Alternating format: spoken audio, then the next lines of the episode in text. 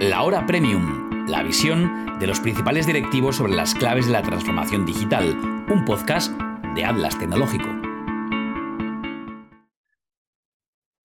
Bueno, voy a ser. Eh, ¿Estáis viendo mi pantalla? Laura, ¿se ve mi pantalla? Eh, sí, se ve bien, Pablo. Vale, gracias, Laura.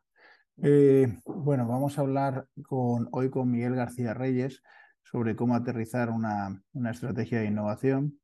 Eh, veis que, a ver un segundo, veis que vamos avanzando en el calendario, ¿vale?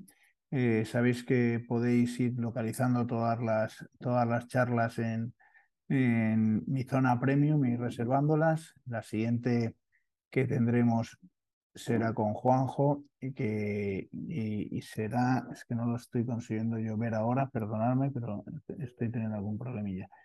Y nos vamos a concentrar ya en la sesión con, con Miguel García Reyes, que lo tenéis aquí, es socio consultor de Dipnoy eh, Partners y colaborador de Atlas Tecnológico. Miguel yo lo conocí no hace mucho tiempo, eh, sinceramente, eh, pero tuvo la mejor presentación que puede tener una persona, por lo menos mm, que, con la que yo vaya a desarrollar una actividad, que fue la de Mario Tascón.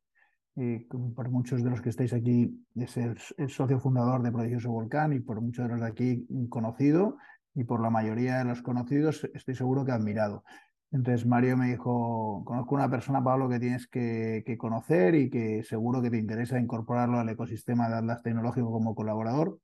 Y me presentó a Miguel García Reyes, con el que he interactuado ya en algunas ocasiones, pero que tenía mucha ilusión de que llegara esta, esta hora premium, pues enseguida la planificamos, Laura y yo, eh, y lo metimos en, dentro de, de las primeras porque creo que a toda la comunidad de Atlas y de, y de usuarios premium de la plataforma nos va a venir bien conocer a, Miguel, ¿no? que es un, ingeniero industrial en Vaporelie, eh, también ha hecho un MIB en, ISDI, eh, pues toda una carrera a nivel desde el punto de vista formativo y que tiene un currículum de haber trabajado con compañías como BVA, Endesa, Bancomer, Orange, Bank, eh, Iberdrola, como veis en, la presentación.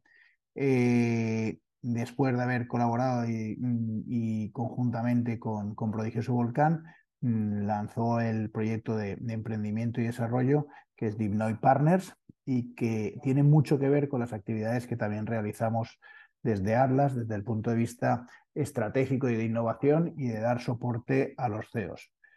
Eh, Miguel, estás por ahí, ¿verdad? Eh, te saludamos. Sí, muy buenas. ¿Qué tal? Buenas a todo el ecosistema Atlas. Bueno, muchas gracias por estar. Yo voy a ver si soy capaz, porque he hecho una cosa que no debe haber hecho, que no os la voy a contar, eh, de, volver, de dejar de compartir mi pantalla, pero si me tiras tú, eh, igual es más rápido. Sí, puedes compartir tú la tuya, ¿me ayudas? Porque es... Vale, ahora.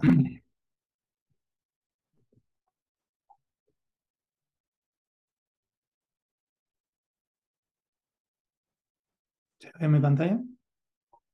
Pues sí, se ve tu pantalla y, fantástico. Pues entonces, Miguel, cuando quieras, vamos a ver cómo, cómo aterriza en una organización una estrategia de innovación. Y Miguel nos ha planteado que va a intervenir durante 30 minutos y, luego sabemos que, que, la presentación va a generar muchas, muchas dudas y muchas consultas. Entonces luego tendremos, interactuaremos con él. Como sabéis todos, podéis dirigir vuestras preguntas a través del chat y, vamos trabajando con, entre todos con, con, la, con, el chat y yo se las voy dirigiendo. Pues muchas gracias Miguel y bienvenido a tu casa que es Atlas Tecnológico también. Muchas gracias a ti Pablo. Bueno, muchísimas gracias también a los participantes. Eh, un honor estar aquí. Eh, bueno, lo primero que a mí me surgió cuando Pablo me propuso llevar a cabo esta charla es cómo, cómo cuento esto en 30 minutos, ¿no? Entonces, eh, lo que he hecho es un ejercicio de síntesis muy enfocalizado a un perfil específico, que sería SEO o responsable de negocio, y lo que os vamos a contar es nuestra experiencia empírica, es decir, todo lo que hemos puesto aquí, ya veréis en la propia presentación, lo hemos puesto en práctica y, y está funcionando o ha funcionado en, empresas y esperamos que esa practicidad sea lo que, lo que os aporte. ¿no? Entonces, como, como os decía, eh, ¿a quién va a dirigir esta charla? ¿no? O sea, fundamentalmente eh, y desde el ecosistema Atlas y generalmente en los entornos de, de, innovación se habla mucho de cómo hacer innovación, cómo los equipos se focalizan en la innovación, cómo se hacen los procesos de innovación. Pues esa parte nosotros no la vamos a tocar en esta charla. ¿no?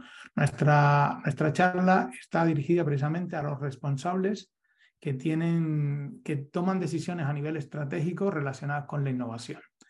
Y la primera gran pregunta que yo hago con estos responsables es si están satisfechos o no con el nivel de innovación que hay en su compañía, en su empresa, en su área de negocio. No tengo datos aquí, pero mm, ya sea por un nivel de exigencia alto, ya sea por, porque no está funcionando todo lo bien que queremos, normalmente los responsables a estos niveles no están satisfechos con el nivel de innovación. ¿no? Entonces, lo que intentamos en estos 30 minutos o lo que dure la charla es presentar una serie de acciones pero más que las acciones, me gustaría que os centrarais en unas preguntas que vamos a hacer. O sea, que a medida que vaya ejecutándose esta, esta charla, pues os vayáis cuestionando realmente esto como lo estamos haciendo en nuestra compañía. ¿vale? Para ello nos vamos a basar en, en pero no, le da ahora vez. Para ello nos vamos a basar en un ejemplo de un responsable de un área de negocio. Esto es un ejemplo real. Vamos a tomar un responsable de negocio, una empresa como Endesa. Eh, no tiene que ser una empresa grande, puede ser una empresa más pequeña, una empresa de 100, 120 empleados, una empresa de 500 empleados. O sea, sobre todo, quiero focalizarlo en responsable de unidad de negocio. Tiene una responsabilidad sobre una cuenta de resultados, sobre un PNL, sobre unas innovaciones. ¿Qué es lo que ocurre con estos responsables de negocio? Bueno, en este caso este, pero me imagino que, que muchos en este mismo rol, ¿vale? Este, esto es un área de trading, trading de energía, lo que hacen es compran energía al por mayor eh, a largo plazo y la venden al por menor a corto plazo, son responsables del margen, tienen un impacto muy alto, lo que trabajan básicamente es con todo lo que es un área de trading, modelos, matemáticas, mucha tecnología, eh, la necesidad de innovar es continua debido a que hay muchas tecnologías que surgen, mucha presión sobre el mercado eh, y que se encuentra este director. ¿no? Y es una situación que pasa mucho en, la, en las empresas, que primera parte necesita digitalizar, tiene muchas opciones de digitalización, muchas tecnologías que puede introducir, pero tiene mucha presión a la vez por conseguir resultados, eh, los recursos son limitados Muchos de esos recursos están en la operativa, que no están innovando. Es muy difícil sacarlos de lo que se llama el business as usual, que es lo que te da de comer, pero evidentemente si están en el, en el business as usual no estás innovando. Tienen mucha rotación, están continuamente apagando fuegos. Eh, no están, parece que no están alineados lo los esfuerzos que se están haciendo. Uno viene con una tecnología nueva e intenta introducirla, pero eso no avanza mucho. Eh, pues esta, esta, esta problemática que tiene pues es común en muchas compañías. La pregunta aquí es, ¿cómo yo consigo aterrizar desde una perspectiva de gobierno la innovación en esta área de forma tal de que pueda solventar estos pain? Y esto es lo que trata la, la sesión, ¿no? Entonces, si partimos de la estrategia, lo primero que tengo que hacer es cuestionarme cuál es la estrategia de la compañía. En esta charla no nos vamos a cuestionar. Lo que vamos a hacer es, partiendo de la estrategia, que estará mejor o peor definida, lo que yo debo identificar en este rol es qué retos impactan en mi unidad de negocio relacionados con la estrategia. Y esto es lo primero que tengo que cuestionarme. Por ejemplo, en este caso, esta unidad de trading, lo que hizo este responsable es decir, bueno, yo tengo el plan estratégico de Enel a tres años, que dice muchísimas cosas. De todo esto que dice, ¿qué impacta en mi área? Y a partir de ahí, Punto uno es determinar desafíos o retos estratégicos de mi negocio. ¿Qué es lo que quiero? Pues quiero aumentar en clientes, quiero aumentar en márgenes, quiero convertirme en un hub tecnológico, quiero mm, lo que sea, introducir nuevas tecnologías, cualquier reto estratégico. Esto es lo primero que tengo que hacer. Y muy vinculado a esto, para comenzar a aterrizar esta estrategia de innovación, pues lo que tenemos que hacer es intentar vincular estos desafíos o estos retos con objetivos. Por ejemplo, si quiero, si quiero aumentar el número de clientes, lo que tengo que hacer es, eh, aquí, o sea, un objetivo que me planteo es definir, entrar nuevos clientes B2B, por ejemplo. ¿Con qué? Con, una, con, un, con un enfoque más digitalizado, de plataforma. Eso es un objetivo. Por tanto, primer paso, definir cuáles son mis retos estratégicos y vincular los objetivos. ¿Qué quiero conseguir? Segundo paso, esos objetivos los tengo que convertir en KPIs o KRs. ¿Cómo los quiero medir? ¿Cómo sabemos que estamos consiguiendo este objetivo? Y a partir de ahí, identificarlo en cómo esos objetivos, que los voy a medir de una forma determinada, los convierto en entregables, los convierto en soluciones, los convierto en productos. Y esta herramienta que presentamos aquí es una herramienta que a los directores, eh, responsables de negocio, etcétera, les atrae mucho por el sentido de que en una sola, en una sola foto estoy identificando cuáles son los desafíos de mi área, lo estoy intentando aterrizar en objetivos, los voy a medir con KPIs o KRs y los voy a convertir en entregable. Y este es el primer ejercicio. La pregunta es, ¿esto lo estamos haciendo de alguna forma en nuestra compañía? Entonces, cuando llegas a una empresa como Securitas, cuando llegas a una empresa como Inditex, te das cuenta que esto no está tan perfilado. Siguiente punto. Bueno, ¿y esto que estamos haciendo? ¿Con qué horizonte temporal lo identificamos? Y aquí planteamos dos horizontes temporales. Incluso eh, me cuestionaría el trimestral. Todas las compañías trabajan con horizontes anuales porque aún están, primero porque es tradicional y segundo porque está orientado a una fiscalidad, a una entrega de beneficios eh, y dividendos a los, a los accionistas, etc. Pero un enfoque anual no nos interesa desde el punto de vista en un, en un entorno tan cambiante. Tenemos que introducir iteraciones más cortas para poder hacer este análisis.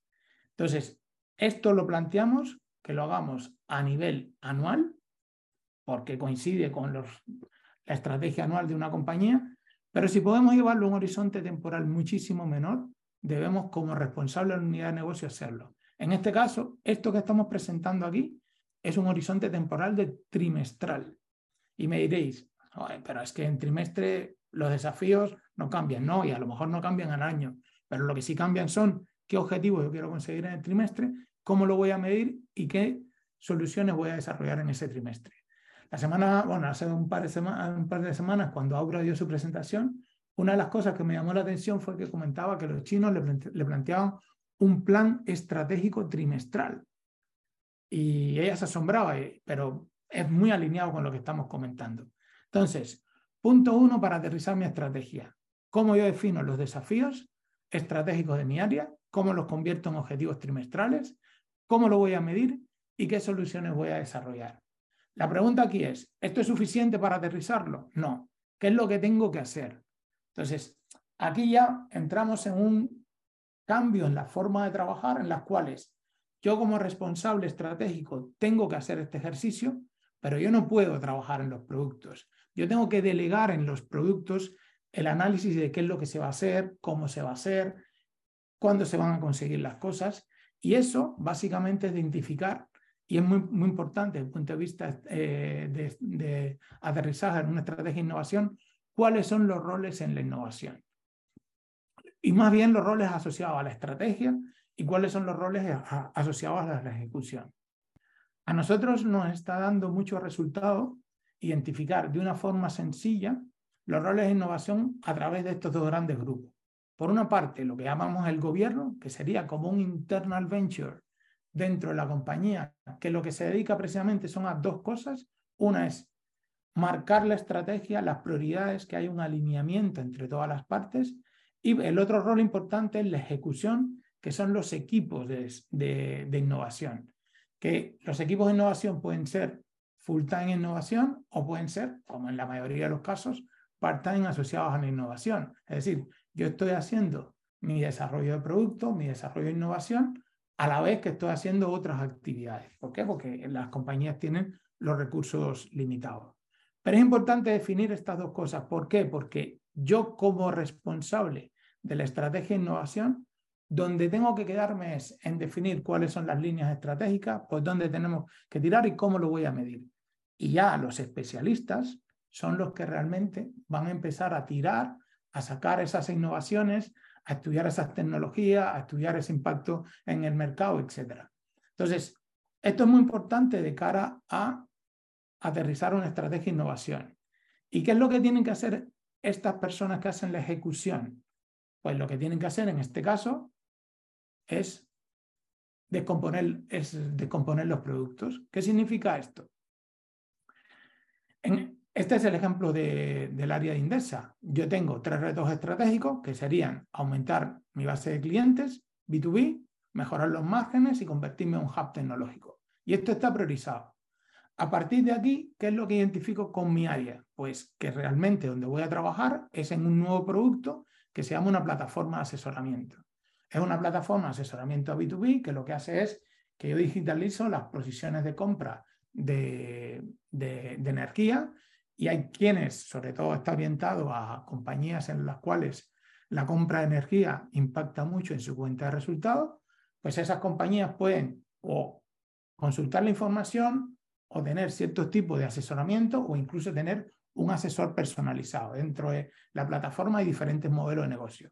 Esto es una innovación total, esto es un cambio prácticamente en el modelo de negocio. Pues este es, se ha decidido que sea el producto principal a nivel de innovación que tiene que trabajar el área. Pero insisto, esto no me vale para aterrizarlo. Yo tengo que llevarlo a un nivel inferior.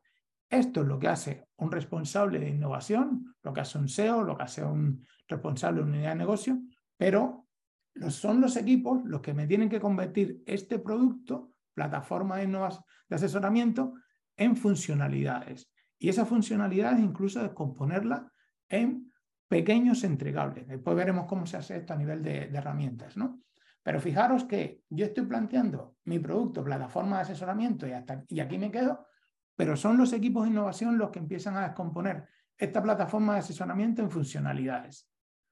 ¿Vale? Que son estas que comentamos aquí, en las cuales las clasifican por diferentes tipos, cuáles son las obligatorias, cuáles son beneficios, cuáles son delighters, qué valor aportan. Todo este análisis no lo hacemos nosotros, lo hacen los equipos.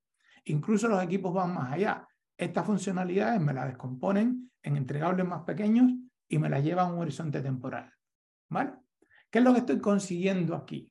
Yo lo que estoy consiguiendo, por una parte, es foco, porque los, los pocos esfuerzos que yo tengo dedicados a la innovación, que siempre serán limitados, están focalizados a los productos o aquellas soluciones que más impactan en mi estrategia, en mis KPIs. Segundo, alineamiento. ¿Por qué? Porque lo que estoy diciéndole a todos mis recursos es, oye, trabajar aquí, no trabajar en otras cosas. Estoy evitando la situación en la cual se me salen muchas setas de innovación dentro de la compañía y realmente ninguna me lleva a ningún sitio. Y estoy, por otra parte, empoderando a estos equipos en el sentido de que realmente son ellos los que mejor saben cómo implementar una, o una funcionalidad de innovación, cómo implementar una nueva tecnología, cómo darle al cliente algo que realmente ahora no estamos dando, ¿vale? Y siempre con una perspectiva de negocio, que es otra característica importante de esto. ¿Por qué?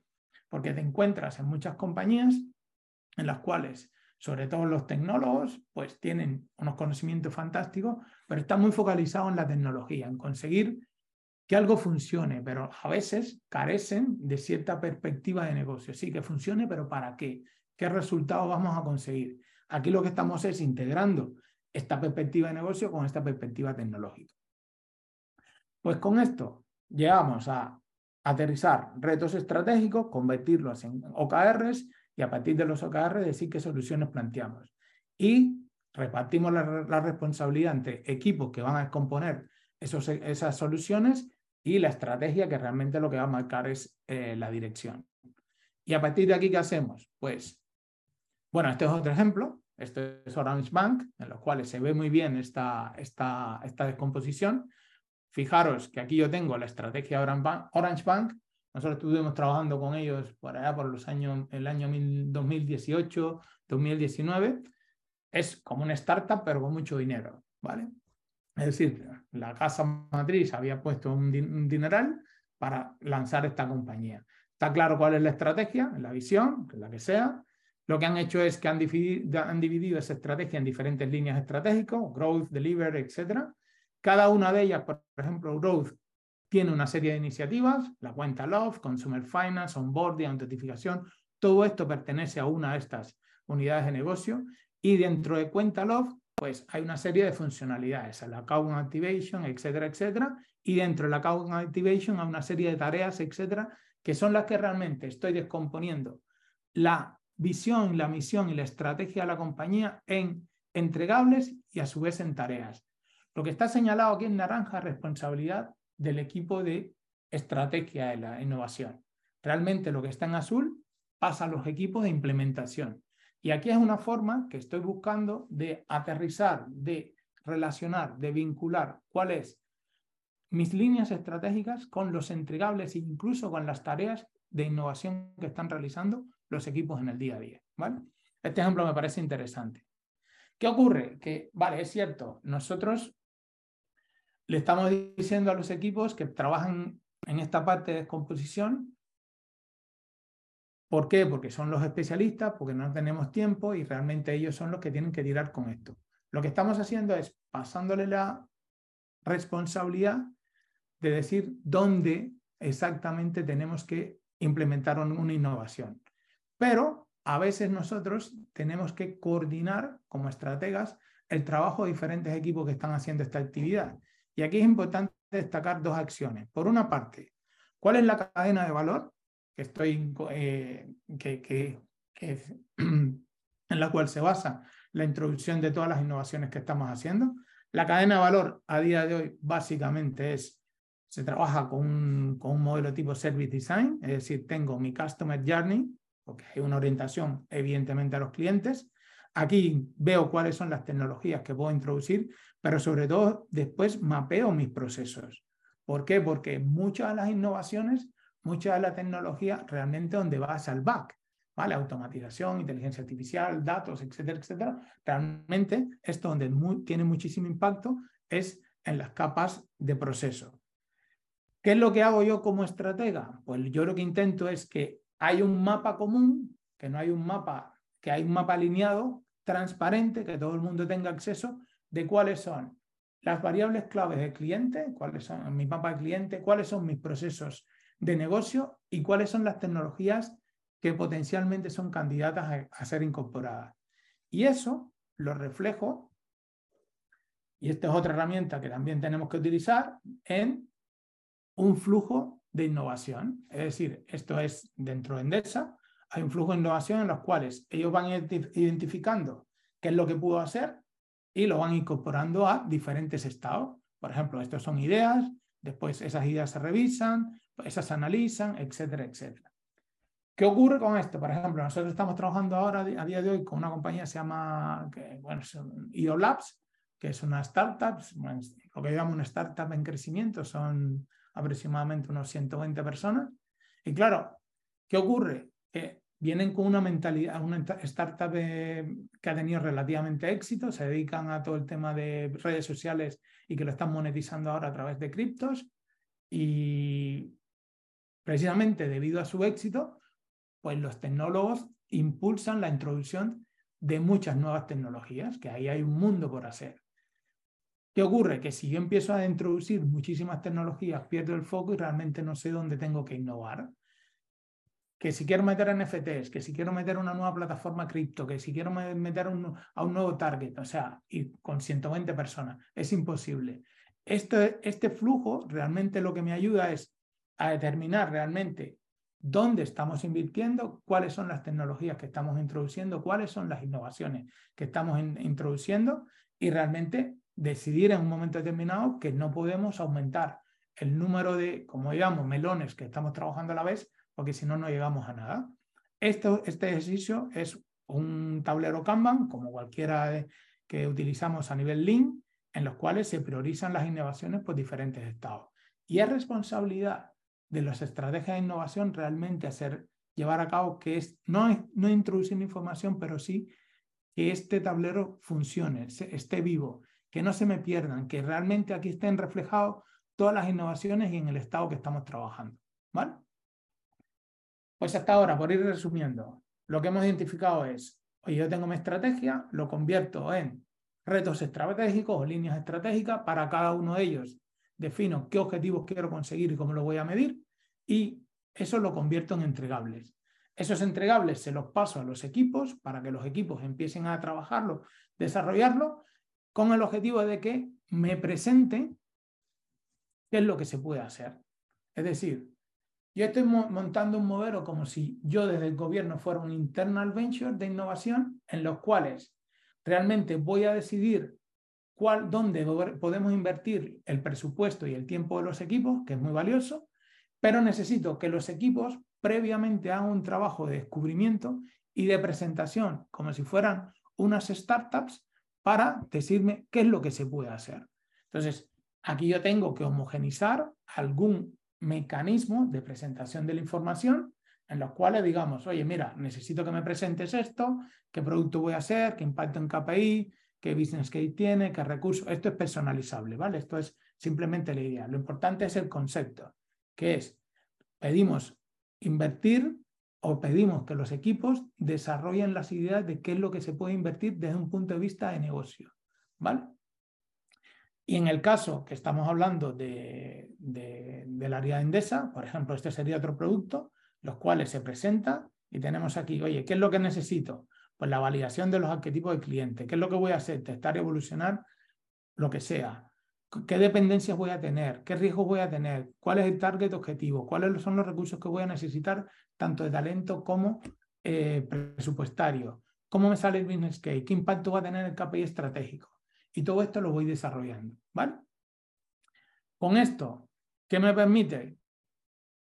Fundamental, un tema relevante es la capacidad, o sea, decirnos realmente dónde tenemos que dotar los recursos, cuántos recursos vamos a necesitar para innovación, cuándo, dónde los vamos a, introducir.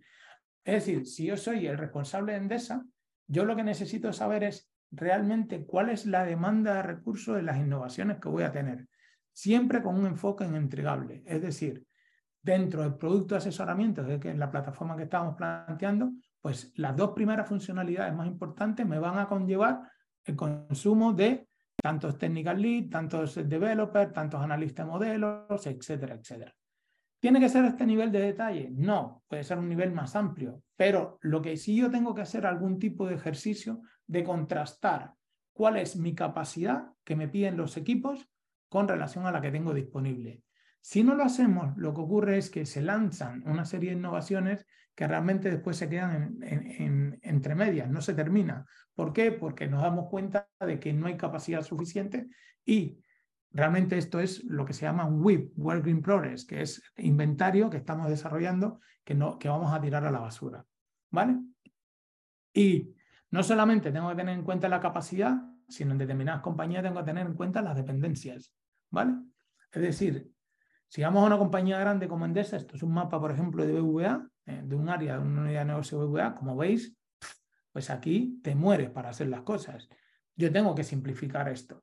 Yo tengo que, cuando lance una funcionalidad de innovación, pues lo que tengo que intentar es por lo menos identificar todas las áreas que participan de cara a poder ver si, qué impacto tienen y negociar con esas áreas si me pueden eh, dar servicio o no dar servicio. Este ejemplo del, proyecto de la plataforma, por ejemplo, uno de los grandes problemas que tenía eran las dependencias que tenían con marca de Italia, que era Enel, y con marca, y con, perdón, con el área legal.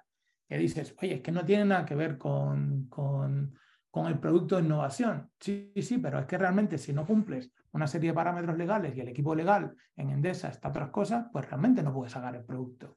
Y si no cumples con o te adaptas a los requisitos de marca que te está mancando Enel, pues realmente no puede llegar a tus clientes. Entonces, eh, ya sé que esto es muy complejo para grandes compañías, pero incluso esto lo estamos también viendo en compañías como IOLabs. ¿Por qué? Porque realmente hay determinadas áreas que están siendo cuellos de botella. Cuellos de botella en el sentido de que no tienen capacidad y como no tienen capacidad, pues realmente generan muchas dependencias y no puedo sacar los productos pues ¿para qué vamos a desarrollar algo que realmente no tenemos la capacidad disponible?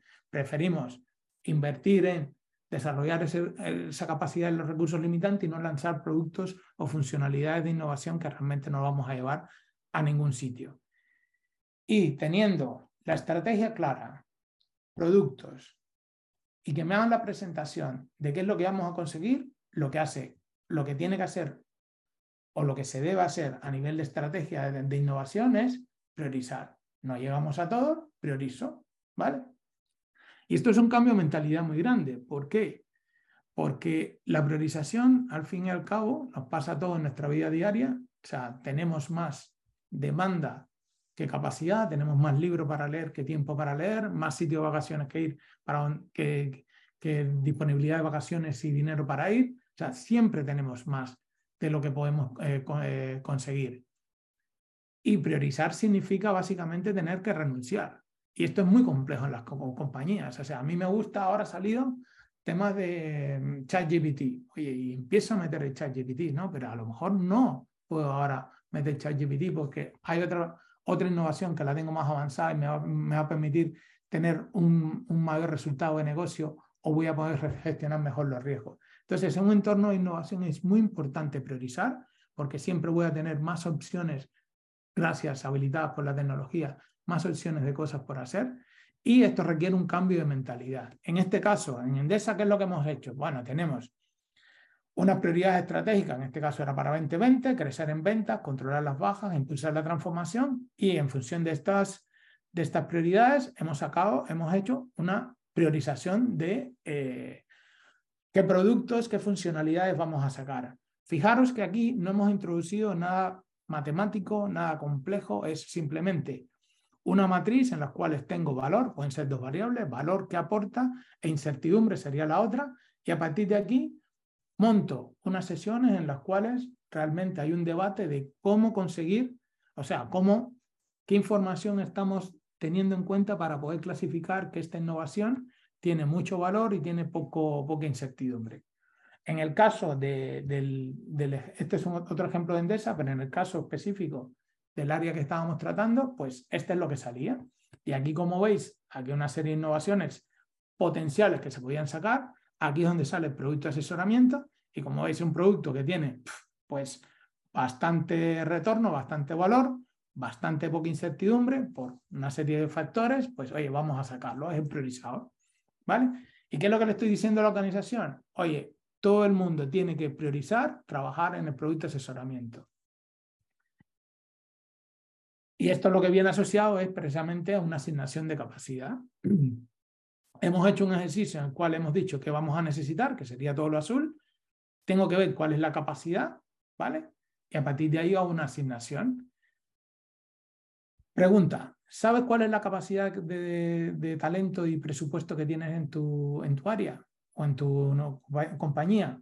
O al menos sabes cuál es la capacidad que tienes de los recursos limitantes. Entonces, este señor el responsable de, innovación de, de, esta, de esta unidad de negocio, el responsable del área de negocio, lo que hacía era, vale, producto asesoramiento, ¿qué necesidades tiene? Pues necesita estos eh, científicos de datos, necesita de estos programadores en negocio, etcétera, etcétera, pues voy descartando en función de la demanda, en función de la capacidad, cuando ya no tenga más capacidad, se paralizaron, no saco más innovaciones.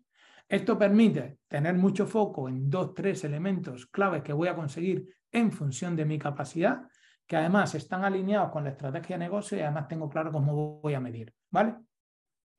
Insisto, para no que sea tan pesado, pero para aterrizar la estrategia tengo que convertir retos en objetivos y entregables, se lo paso a los equipos que me lo trabajan como si fueran startups para detallarme y descomponer qué es lo que se va a hacer, me presentan esos, esa, información al, al, equipo de gobierno. El equipo de gobierno prioriza en función de los datos que me están dando y la aportación a esa estrategia del negocio y a partir de ahí empiezo a asignar capacidad. Todo esto que me permite, me permite tener un plan, ¿vale? Y aquí no, no he traído el plan de, Endesa porque no estaba por un, detalle, y os he traído un Inditex que también estamos haciendo esto en el área del e-commerce de Inditex. Esto es un plan que utilizamos con una herramienta que se llama Jira Plans, o sea, es un plugin de Jira, que es este que está aquí en la esquinita, ¿vale?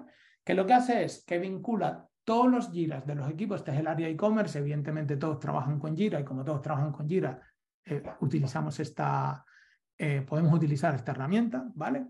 Ahora veremos cuando no tenemos Jira o estas cosas, pero fijaros que lo importante aquí es que yo tengo una jerarquía y esta jerarquía parte en una serie de OKRs, lo que hemos hablado, retos, objetivos, etcétera, hasta llevarlo a nivel de tarea, subtarea. estoy vinculando qué es lo que quiero conseguir a nivel estratégico con las tareas que tienen que realizar cada una de las personas diariamente. ¿Cómo lo hago? Pues esta herramienta lo que hace es que vincula a nivel de, links qué OKR, qué, iniciativas están en qué OKR, qué funcionalidades están dentro de las iniciativas, qué historias de usuario están dentro de la funcionalidad y qué tareas están dentro de esa historia de usuario. Aquí se muestran. ¿Vale? Si no tengo la herramienta, ¿qué hago? Oye, esto lo puedo hacer un Excel. No tengo que llegar al nivel de detalle de tareas, pero sí por lo menos al nivel de detalle de funcionalidades hacia arriba. Eso es responsabilidad mía como estrategia de innovación. Yo tengo que tener claro cuáles son las funcionalidades que están mapeadas con qué soluciones de iniciativa y con qué objetivos OKRs o retos estratégicos. ¿Vale? Y esto lo que me permite es tener un plan en el tiempo en el cual estoy viendo qué voy a hacer a corto plazo, qué voy a hacer a medio plazo, cuáles son las, las prioridades, cuáles son las dependencias. Aquí no está, eh, no está reflejado cuáles son las dependencias, pero aquí puedo ver exactamente con una compañía tan grande como el e-commerce de Inditex, cuáles son los equipos afectados que crean dependencia, se automatiza que le llevan determinados avisos de cuándo tienen que participar, cuándo no, me dicen si tienen capacidad, no tienen capacidad. Lo que estoy haciendo es gobernando la posibilidad de conseguir determinadas innovaciones. ¿Qué es lo que hace Inditex con este proceso? Pues lo que hace es que con unos recursos limitados, con todas las opciones de innovación que tienen a nivel tecnológico y a nivel de cliente, pues lo que está haciendo es priorizando dónde poner el foco, que eso esté alineado con la estrategia y optimizando el uso de sus recursos. ¿vale? Y también para qué me sirve esto, para hacer el seguimiento. ¿vale? Este director, y esto sí es el, área de Endesa, este director del área de Endesa, ¿qué es lo que hacía? Hace un seguimiento de cómo van las innovaciones cada 15 días. Seguimiento de 15 minutos, no más. ¿Y qué voy? Pues aquí tengo el producto, tengo los KPIs, oye, equipo responsable, Product Manager, ¿cómo vas con estos KPIs que están aquí? Estos son los targets, la meta, cómo vas, etcétera, etcétera. ¿Cómo vas a nivel de entregas? Que sería la misma herramienta, el portfolio de, de soluciones que os he presentado en Inditex, este es el caso de Endesa, y cuáles son los principales KPIs. Con este dashboard hacemos una reunión de 15 minutos. E insisto, vuelvo a los roles. ¿Cuál es el rol de los equipos? El rol de los equipos de innovación es, evidentemente, ejecutar, entregar y comentar cómo van y levantar sus problemas. ¿Cuál es mi rol como estratega de innovación? Pues básicamente es dar foco de la estrategia, lo que hemos visto anteriormente, y aquí se me introduce un nuevo rol, que es yo tengo que ayudar a los equipos a solventar los impedimentos, lo que no pueden resolver ellos. ¿Para qué? Para conseguir la innovación. Y este trabajo quincenal me permite también, como estrategia de innovación, tomar decisiones flexibles. ¿Qué significa esto? Que a lo mejor en un momento determinado digo, no, paralizo esta, la inversión en el área, en, el producto de asesoramiento, lo que, y esos, esos recursos o ese presupuesto o esos mm, talentos, pues lo desvío a nuevos productos que han salido o nuevos eh, nuevos requerimientos que me estén poniendo otras soluciones más prioritarias o simplemente porque esto no está dando el, el, el retorno acordado.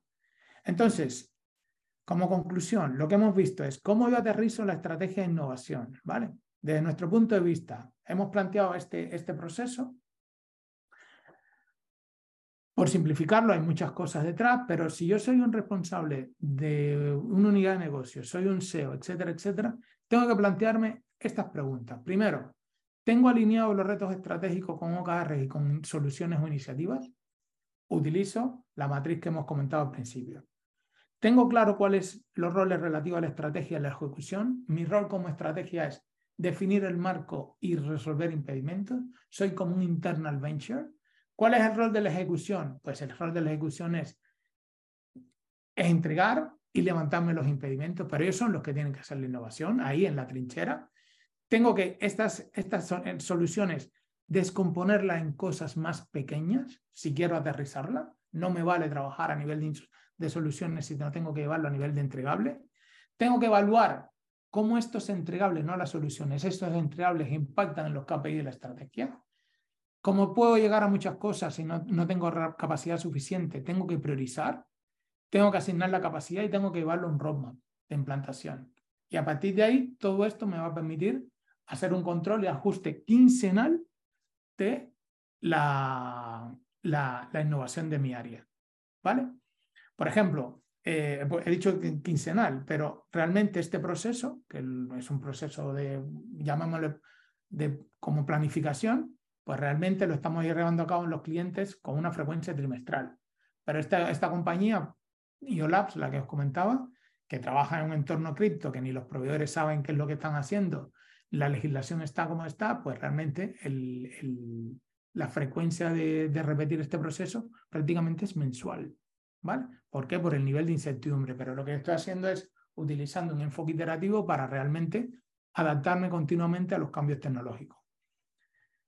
Y por último, quería compartir con vosotros tres ideas claves. Primero, tenemos que utilizar un enfoque iterativo de ejecución de la estrategia, ¿vale? Es decir, esto de hacerlo trimestral, de hacerlo mensual, etcétera, etcétera, del seguimiento de hacerlo quincenal, lo que me está dando es un enfoque iterativo, es como el Tetrix, es como atravesar una cueva oscura o atravesar un, río lleno de piedras en las cuales no sabes la estabilidad. La forma más fácil es, das un paso, miras a ver cómo funciona, si está estable, pues sigues, si no está estable, cambias de piedra, pero no te lanzas a cruzar el río. Exige una serie de nuevos comportamientos y formas de pensar, es decir, descomponer es un ejercicio complejo, pensar en productos es un ejercicio complejo, priorizar es un ejercicio complejo, delegar a los equipos es un ejercicio que no se ve mucho en las, en las compañías, asumir el rol de que yo tengo que ayudar a dar contexto y no me voy a meter en la ejecución de las, de las innovaciones es un rol que cuesta. Y por último, que lo que siempre estamos comentando es que la tecnología, hay mucha tecnología, va a haber mucha más tecnología, es impresionante lo que hay, ofrece muchísimas oportunidades, pero muchas veces la complejidad organizativa limita este potencial. Tenemos que facilitar con este tipo de, de, procesos, herramientas, que realmente la compañía pueda aprovechar esa, esa tecnología. Y no me queda más que agradeceros a Atlas la oportunidad de haber hablado con vosotros, a vosotros vuestra presencia. Eh, os dejo mis, mis datos de contacto y encantado de, pues, de poder resolver cualquier duda, pregunta, cuestionamiento, comentario, compartir ideas, lo que queráis. Muy bien, Miguel, pues tenemos 15 minutos para, para, poder hablar y yo voy dejando a la gente que vaya introduciendo las preguntas que consideren, sin, sin lugar a dudas. Eh, yo, como ya me habías avisado, tengo muchas, solo yo, entonces voy a, voy a ir introduciéndote alguna de estas preguntas. Para mí es... Mm, la primera que me surge es cuando especificabas quién era la palabra tan bonita que, utilizamos en este mundo de, las startups eh, habitualmente del buyer persona de, tus servicios, ¿no? Eh, aquí en los, tú hablabas del CEO, el responsable de innovación, tal, y lo ibas escalando, lo ibas no bajando, pero ibas eh, aterrizando a cosas más concretas, a, a, opciones más concretas de una manera directa, ¿no? Entonces, ahí me surge la, la duda de realmente eh, en, qué, en qué tipo de empresas se entiende perfectamente esta necesidad y en cuáles no. ¿no? Eh, hablar un poco del tamaño y de, y de, quién compra o quién, y más que comprar, quién identifica la necesidad de que necesita abordar estos servicios. Estoy hablado de una startup del ámbito de la criptoeconomía eh, que tendrá 200.000 cosas, pero cómo llega un, CEO de la no sé si es el CEO de la startup, es que ya estoy llegando a una conclusión que no tengo que llegar yo, ¿no? Eh, que, espero que me la cuentes tú. ¿Quién llega en esa startup a decir, oye, necesitamos esto? Y te puedo asegurar que de startups últimamente algo, algo, algo las vivo. Eh, decir, bueno, vamos a destinar una parte de nuestro presupuesto porque está eh, a, a, este tipo de servicios porque esto es fundamental, ¿no? Pero en una gran empresa exactamente lo mismo. En grandes empresas donde hay estructuras eh, por las que las compañías de las que has hablado, estructuras muy amplias. Esto depende solo del departamento de innovación. Es el CEO el que ve que ahí tiene un carajal importante y que nadie está sacando proyectos adelante y entonces interviene el CEO. Cuéntanos un poco, no hace falta que, evidentemente que menciones nombres, pero sí eh, cómo, se cómo se desencadena este proceso de la colaboración con vosotros. A ver, por ejemplo, nosotros eh, trabajamos con grandes empresas, pero también trabajamos lo que llamamos eh, startups en crecimiento. Por ejemplo, Prodigioso Volcán es una compañía de 200 y pico de empleados que ha tenido un crecimiento muy grande, eh, que lo ha hecho a base de riñón. Es una, empresa que yo considero exitosa por su modelo de negocio, por la, por la propuesta de valor que tiene, pero realmente al un crecimiento, pues realmente no hay un falla o tienen que reajustar su modelo de gobierno. Vale. es un ejemplo también de compañía que son 100, 120 empleados, en los cuales ha comprado una serie de, de, compañías eh, de diferentes negocios, como por ejemplo Taringa, una red social, y lo que intentan es monetizar a través de cripto, con unas nuevas plataformas, nuevos modelos de negocio. Pues lo mismo, son compañías que han crecido mucho y ahora necesitan cierto ajuste de cómo gobernar la innovación. También, evidentemente, compañías grandes como la que hemos planteado, pues tienen esta necesidad. Pero yo diría, por, por ser muy concreto con tu, en, tu, en tu pregunta, que es todas las empresas en las cuales se han dando cuenta de que la complejidad organizativa, los hilos, los esfuerzos, las coordinaciones, etcétera, no les permiten conseguir mejores resultados, son candidatas de trabajar este tipo de, de procesos, metodologías o formas de trabajar. ¿Vale? Y ahí nos encontramos de todo. Vale, pero mm, eh, voy a intentar. Eh, estoy, estamos en mi aprendizaje, ¿eh? no, no, no, estamos tanto En, preguntarte cosas, sino en el que, en el que por, lo menos, por lo menos uno de la sesión se ha aprendido, por decirlo de alguna manera. ¿Cómo se hace el, O sea, ¿son empresas que tienen un departamento de innovación o no tienen por qué tener un departamento no, porque, de innovación? No, la, innovación es un objetivo en sí mismo o no, es un objetivo en sí mismo? y lo hemos visto aquí, o sea, el objetivo es. El objetivo son resultados de negocio, lo que sean, la estrategia de tu negocio. Mm. o sea, tú puedes tener departamentos de innovación, ¿vale? Que desde mi punto de vista, pero esto es una opinión, lo que hacen es fomentar, introducir prácticas de innovación en la compañía, pero realmente la innovación tiene que aterrizar en los equipos, en las, en las operaciones, en, quien hace los trabajos, en las unidades de negocio. Y eh, realmente son estas las unidades de negocio las que tienen que innovar. Este señor de la unidad de trading, pues tiene que montar una nueva plataforma, pero no porque él quiera, ni porque quiera hacer innovación, sino porque se da cuenta de que para conseguir mejores resultados de negocio tiene que hacerlo. ¿Y cómo marida esta estrategia con cómo se compagina con mm, planes de innovación más ambiciosos de una compañía? O sea, eh, tú llegas a un sitio y de repente te encuentras un mamotreto que le puede haber hecho alguna consultora grande, que lo tienen ahí y dice, estos son nuestro plan de innovación a cuatro años.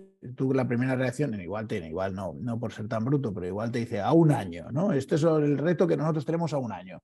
Eh, y tú dices, y dices, vale, pero aquí nos lo hicieron, y, pero no nos enseñaron a pescar. O sea, nadie, nadie nos ha dicho cómo abordarlo, cómo aterrizarlo. ¿Cómo, cómo, cómo te pones tú a bailar con ese, con, ese pues bicho? esos retos de innovación Tal cual, esos retos de innovación que estás planteando, queremos meter cripto, queremos meter inteligencia artificial, puedes decir algo, ¿vale? Pues evidentemente eso lo que hay que hacer es convertirlo en OKRs, pero OKRs anuales y OKRs trimestrales. Pero no me vale componer los OKRs, eso me lo tienes que convertir también en entregables, lo que hemos visto aquí. ¿Qué entregables vas a dar? O sea, yo quiero introducir inteligencia artificial, fenomenal. ¿Y qué puedes conseguir este año? Plantéatelo. No puedo, o sea, no puedo montar un nuevo modelo de negocio o datos, por ejemplo. Para a lo mejor lo que tengo que hacer es este año crearme un data lake con una calidad del dato relativamente buena. No puedo estar haciendo otras cosas. O introducir temas de visualización. ¿Para qué? Para introducir a la compañía en, una dinámica de trabajo con datos data driven. Pero ese es el objetivo para este año. Pero aún así no me vale. Si tú lo que quieres es introducir eh, nuevos modelos de visualización, ¿Qué es lo que vas a entregar? Ah, pues voy a entregar este modelo, esto. Entonces, ahí yo te cojo a Pablo, que es un chico espabilado, y le digo, Pablo, tira con esto, como si fueras una startup. Entonces Pablo me dice, bueno, yo no tengo tiempo. Pues le busco tiempo a Pablo para que empiece a investigar. Le doy tiempo a Pablo y Pablo empieza a buscarse la vida hablando con esta área, con esta, cómo puede hacer temas de, visualización. Y, me lo presenta. Oye, Miguel, en 15 días he venido aquí y mira, lo que se puede hacer en visualización es esto, hay esta necesidad, esta área no está de acuerdo, está así, la calidad del dato no sé qué. Hace como si fuera una startup y viene a mí a decir, oye, quiero invertir tiempo en esto. Yo decido en función de, oye, si tengo recursos, no tengo recursos y otras prioridades, si realmente vas a hacerlo y a partir de ahí tiro con todo este proceso. Pero la clave está, de lo que, de lo que me dices hay dos cosas que me llaman la atención. Una, yo no entiendo un proceso de innovación fuera de unos objetivos de negocio, no tiene sentido. Punto dos, los, la, la, la, estrategia de innovación tiene que estar embebida en la estrategia de la compañía y tienen que competir por los mismos recursos. Por ejemplo, este, este caso del, responsable de la unidad de negocio de Endesa, lo que le pasaba era que tenía much, mucha gente trabajando en la operación, en, el día a día, y no tiene tiempo para innovar. Pero si los tengo en la operación, no los puedo poner a innovar. Entonces, yo tengo que tener en cuenta las otras cosas. No puedo hablar solo de innovación. Tengo que hablar de mi, de mi cartera global. Y a partir de ahí, priorizar y empezar a, por lo menos, como responsable, identificar datos que pueda escalar arriba y decirle, oye, que no llego a poder hacer esta innovación. No sé ¿Entiendes, si ¿entiendes, ¿Entiendes que en una organización el I más D más I tiene que estar todo en el mismo sitio o en un lado tiene que haber I más D y el otro tiene que estar el más I? O sea, la innovación depende, tiene que... Depende. Por ejemplo, yo te voy a poner ejemplo de seguridad. Nosotros estamos trabajando ahora con el portfolio de productos y servicios de seguridad. ¿Qué uh -huh. problemática tiene el portfolio de servicios de seguridad? Que además es un proceso eh, hard, hardware. Tiene hardware y tiene software. Es decir, tú necesitas hay muchas tecnologías asociadas a temas de alarmas, etcétera, etcétera. Tú tienes que investigar esas tecnologías que continuamente están cambiando. Eso es lo que se llama, más o menos algún tipo de investigación. A partir de ahí tengo que definir qué productos voy a, concretar y los tengo que hacer rápido. Y son productos físicos y eso es RD, tal cual y después lo tengo que meter en las plataformas de, de en Suecia y las plataformas de aquí de España de Securitas para poder operarlo, integrarlo con el resto de mi operación y después, evidentemente, explotar, explotarlo. Todo eso me lleva mucho tiempo, ¿vale? No quiero dar datos, pero me lleva mucho tiempo. ¿Cuál es el objetivo? Reducir el time, to market. ¿Estás haciendo innovación? Muchísima. Pero esa innovación es un esfuerzo coordinado de mucha gente, no me vale hacer solamente R&D, no me vale hacer design thinking solamente, lo que yo quiero es conseguir resultados de negocio, que esto lo ponga en el mercado, me dé un retorno, etcétera, etcétera. Y segundo, para yo coordinar esto necesito un modelo de gobierno. Y ese modelo de gobierno es que nosotros lo estamos montando porque fallan ahí. Esto fallan muchísimas empresas. Y es un ejemplo de una gran compañía. Pero esto mismo te lo llevo a una empresa mucho más pequeña. ¿Vale?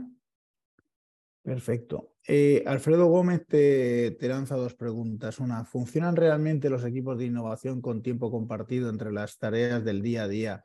¿O la única forma de conseguir avances es, es extraerlos de cualquier otra actividad? Esa es la, primera pregunta. Y la segunda es, ¿qué rol pueden jugar colaboradores externos eh, y cuándo es el momento ideal para introducir en los ciclos de innovación?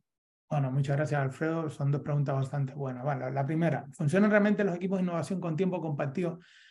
A ver, el tiempo compartido hace que pierda foco, ¿vale? Entonces, mmm, yo lo que tengo que es, o yo lo que yo lo recomendaría es, si puedo, si estoy haciendo una innovación eh, transformacional, pues intentar crear equipos aparte, ¿vale? Incluso lo que hacen las compañías que se lo llevan fuera de, la propia empresa.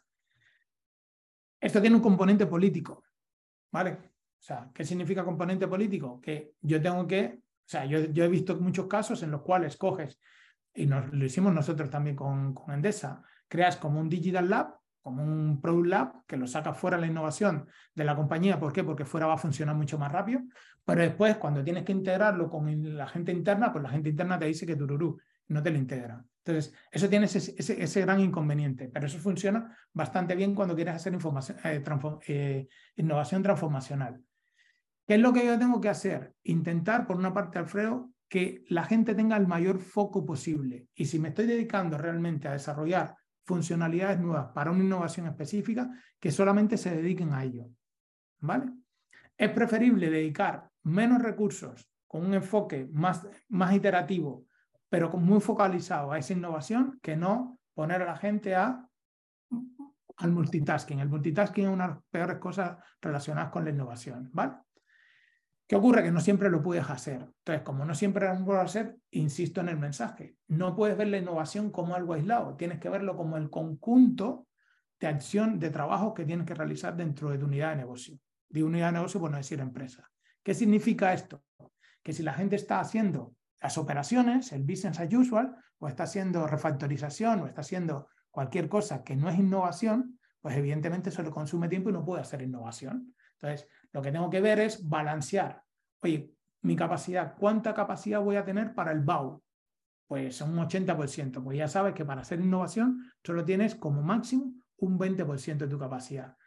En, con ese por ciento, 20% de capacidad, ¿qué es lo que puedo hacer? ¿Cuál es el proceso que hemos planteado? Defino cuáles son las prioridades y en función de las prioridades le doy a los startups el acometido de que realmente me, me aterrice en esta estrategia de innovación y decido qué es lo que voy a realizar.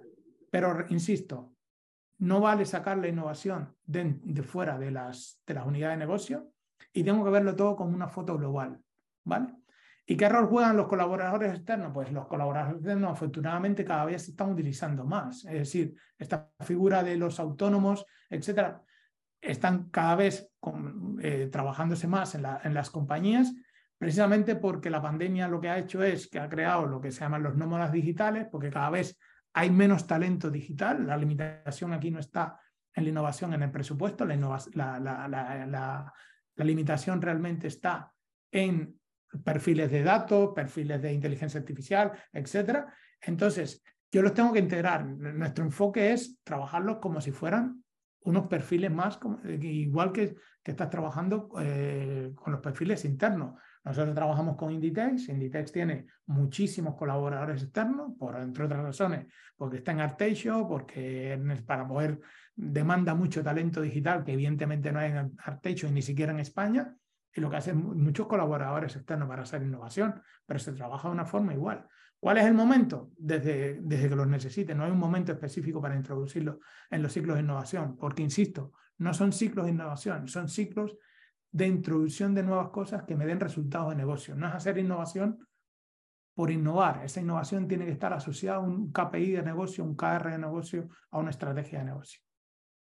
Bueno, eh, evidentemente de los temas que has planteado, el dilema es complicado. Yo, alguna de las compañías a las que, mm, que has mencionado la, conozco bien y sus políticas de innovación pues son, son radicales, ¿no? O sea, sí que durante mucho tiempo se ha externalizado la innovación de una manera mm, radical, eh, poniendo a competir equipos internos con equipos externos, lo cual muchas veces da magníficos resultados, porque muchas veces los equipos externos tienen una motivación mayor o tienen un día a día menos, menos complicado y le pueden dedicar más tiempo a la innovación que los equipos internos y al final eso te permite correr de manera, de manera eh, significativa. Entonces, y luego las propias organizaciones. Muchas veces tú estás hablando de políticas de innovación donde tiene que estar todo alineado, pero también es cierto que tú puedes empezar un proceso de innovación de estos, eh, introducir un producto o generar un producto eh, de alta calidad o, realmente interesante para la compañía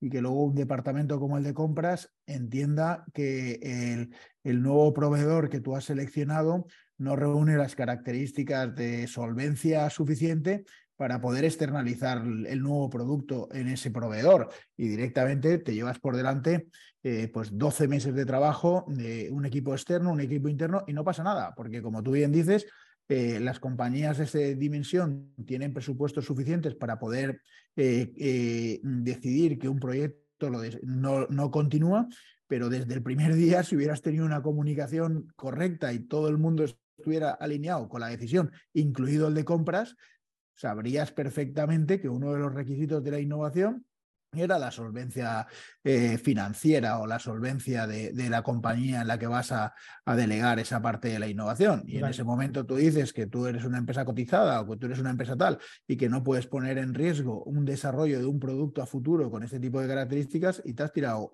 eh, un año de mucha gente sin sacar adelante. Entonces, bueno, yo creo que esto tiene muchas complejidades, da igual el, eh, el tipo de compañía, ha sido súper interesante abrir el debate, eh, Miguel, y, yo creo que, bueno, que hemos cumplido perfectamente. Si quieres sacar alguna recomendación o alguna conclusión para, para la audiencia, y, seguiremos hablando de este tema porque, bueno, ya hemos incorporado algunas de estas sesiones, pero yo creo que el tema de la innovación en las organizaciones es, es muy interesante que se desarrolle en Atlas. No, a ver, yo creo que la idea fundamental es, o sea, si yo quiero aterrizar esa estrategia, tengo que conseguir eh, llevarlo a entregables, eso es un mindset, llevarlo a entregables y, OKRs, y a partir de ahí delegar en los equipos que funcionen y montar un proceso de gobierno. Es, sin, eso, sin eso las empresas están condenadas a, a, lo que tú dices. Hago innovación, tengo muchos esfuerzos que no, no me llegan a ningún sitio. ¿Me lo puedo permitir? Es la pregunta. ¿Vale? Bueno, eh, ha sido muy interesante. Te invitamos a que reflexiones sobre esto en un, en un artículo de opinión en Atlas Tecnológico, que seguro que puede, puede generar también el que mucha gente escuche la sesión y, lo podamos referenciar. Y esta es tu casa, estás invitado a hablar de este tema cuando quieras y esperamos que desde Atlas generar eh, el interés, o sea, que la sesión haya generado interés para que muchas de las empresas que intervienen con Atlas durante los próximos meses pues contacten también contigo y, se planteen esta, esta, necesidad o identifiquen esta necesidad que seguro que, que la tienen. Fenomenal, Pablo. Pues muchísimas gracias a vosotros. Muchas gracias, fuerte abrazo, Miguel. Seguimos en contacto. Adiós a todos. La próxima sesión, como ya os comenté, es la que hará Juanjo. Voy a ver si soy capaz rápidamente de compartir, pues no lo voy a intentar porque no la tengo localizada y no lo voy a intentar. Simplemente que próximamente os convocamos y, tenemos, eh, pasaremos ya a ámbitos mucho más industriales sobre cuáles son las estrategias de captación de datos en el ámbito industrial y por dónde se tiene que empezar. Siempre intentando evangelizar en el ámbito de, de todas las necesidades que tienen las empresas que están en el ecosistema Atlas. Muchas gracias por todo. Hasta la próxima. Hasta.